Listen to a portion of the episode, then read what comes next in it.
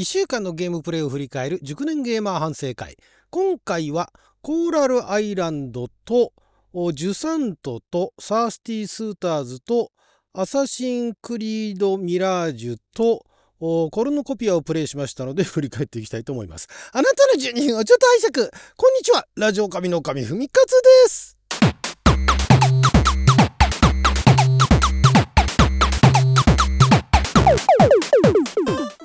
は2023年11月7日火曜日六曜はともびきでございます、えー、今週結構いろんなゲームやったんですけれども、えー、まずコーラルアイランドですね。コーラルアイランドというのはこれあのー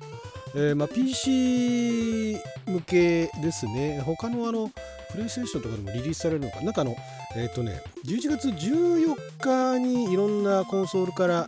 もう発売されるのかな。えっ、ー、と確かね。そうですね、えー、プレイステーション5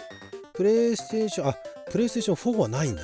えー、Xbox シリーズ XS そしてあとは PC ですね。PC ゲームパスでももうリリース実は PC ゲームパスは、えー、早期アクセス版あとまあ Steam もそうですよね。早期アクセス版はリリースされてたんですけれども、えー、正式版ですね。公式版としてもう早期アクセスではない製品版が11月14日からリリースと。でその前にですねちょっとこういうあの牧場物語系統のねいわゆるあのファーミングシミュレーター、まあ、あの畑耕してね作物育ててで町の人と仲良くなってみたいななんかそういうようなゲームっていうのをちょっと前々からいろんなのをやってみたかったですね。でいろいろやってみたくてで個人的なスターデューバレーって言われてるものが、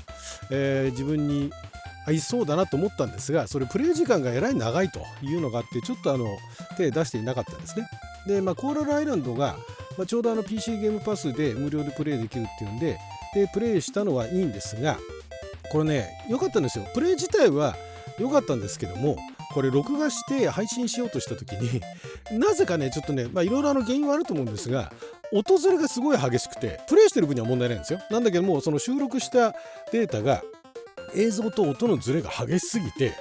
これは配信はできないわっつって。で結局最初4時間やっただけでやめちゃったんですね。でも面白かったんですよ。なんかあのいろんな街の人と出会ったりだとかね。なんかなんか記憶なくしてそのえー、あれかな？なんか島かなんか違うな。記憶なくしてじゃないな。なんかその島に行って、まあ、島コーラルアイランドって言われるまあだからコーラルですからサンゴ礁ですよね、えー、サンゴのある島でなんかいろいろあって開拓していくみたいな。でそこでそこの開拓していく自分でねその家もらってで畑耕していくうちに、まあ、荒れた荒れたところを、まあ、あの整理して、ね、開拓していくうちになんかそこにあの再開発じゃないけれどもなんかそういう大手のななんだっけな油田かな？なんかあの油を掘削する会社っていうのが入ってきてそこであの地元の住民と揉めてるっていうところに遭遇したあたりで、えー、もうやめちゃったんですがこれ面白そうなんでねまたあの正式版出たらちょっとまた試しに、えー、やってみようかなと思っております。非常にあのグラフィックも綺麗でね、えー、操作もそんなに難しくないんで、まあ、牧場物語系列の中では比較的あの私みたいな初心者にはやりやすいゲームなんじゃないかなと思います。でそしてですね続いて、えー、こちらがジュサントですね。ジュサントは、えー、これは発表されてからあデモ版が出ていたゲームですけれどもそのデモ版でもまあまあ一部で評判は良かったんですがドントロッドっていうあのあれですねあそこなんだっけえーと、ライフイズストレンジですね。ライフイズストレンジで結構日本でも有名になったデベロッパーが開発した山登り、山登りっていうかね、崖登りですね。なんか真ん中にすごい岩の塔が、でかいドーンって塔があって、そこを登っていくっていうね、いうだけのゲームなんですけど、これが面白くてですね、もうあのえー、2本目まで、えー、チャンネルの方にアップしてますんで、よかったら見に来ていただければと思うんですが、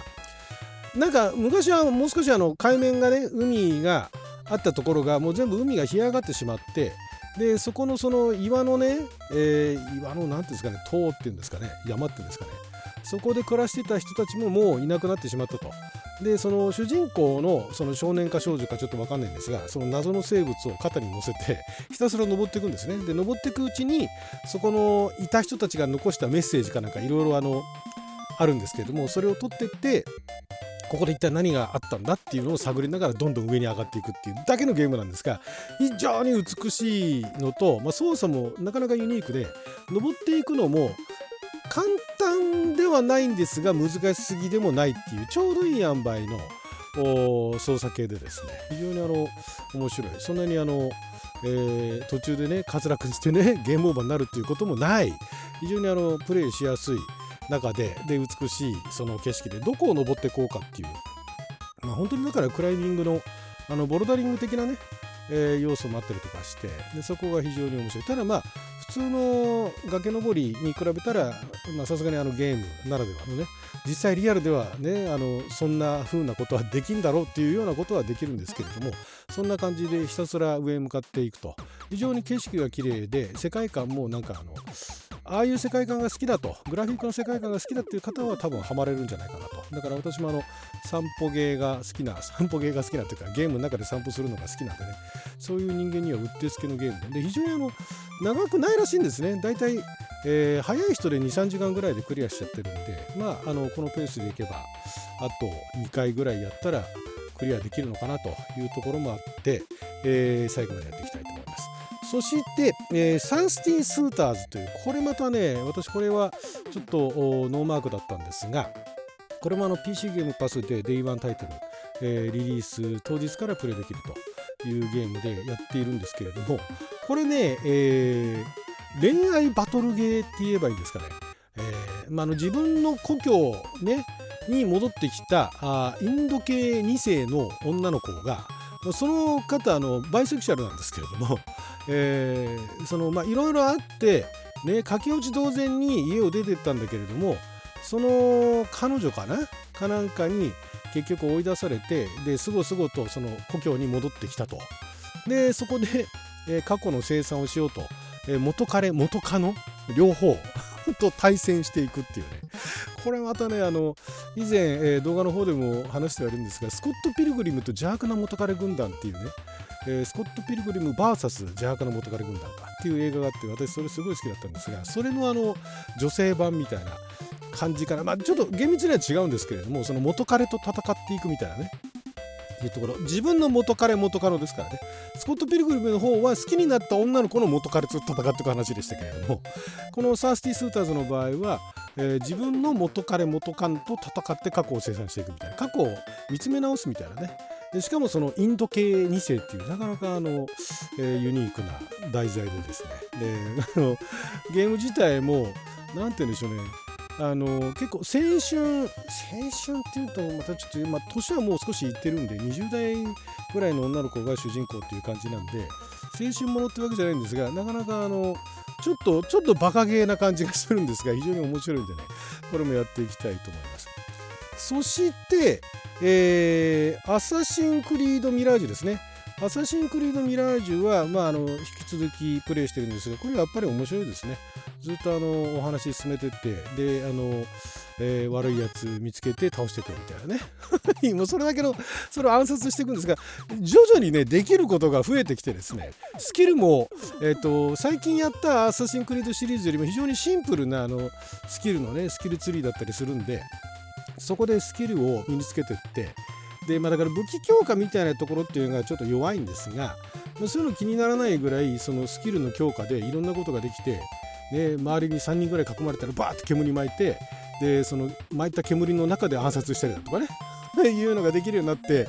えー、非常にあの面白いですね、えー、最初のうちはちょっと前みたいなあの戦闘一辺倒にはなかなかならず前はあの拠点かなんか見つけたらねその拠点にいるやつ全員倒してねお宝奪ってくみたいなことやってたんですが今回最初のうちはそれはなかなか難しくてですね。でだんだんスキルを身につけていってそういうことができるようになってくると。いうところでお話もまあ面白い感じに進んでますけれどもプレイ自体はね面白くなってきたんで、まあ、半分過ぎたかなっていう感じですねぐらいなんで、まあ、これも引き続きプレイしていきたいと思います。そしてえコルノコピアというこれがねあのー、あれですね、えー、またあの、えー、冒頭でお話ししたあのコーラルアイランドみたいな感じの、まあ、これもあの牧場物語系列のファーミングシミュレーターみたいなあゲームなんですがこれがあの結局日本語訳されてないんですけれどもちょっと面白そうだなと思って思わず久しぶりにあの定価で買って、まあ、定価っつってもそんなに高くないんですが1000円いくらか2000円2000円ちょっとかぐらいのものなんですけれども2.5次元なんですね。ゲームで2.5次元って何って思うかもしれないですけれどもあのピクセルアートねあのドット絵で、えー、描かれてるんですけれどもドット絵のゲームって基本 2D って言われるんですね。であの最近あの 2DHD、HD2D って言われる 2D なんだけれどもなんかあの被写界深度みたいな設定があって奥行きがボケててなんかちょっと立体的に見えるみたいなものがあってそれは 2DHD、HD2D って言われてるんですがこのゲームは被写界深度みたいな設定はないんですけれどもその基本2次元の画面っぽいんだけれどもいろんな生えてるものだとか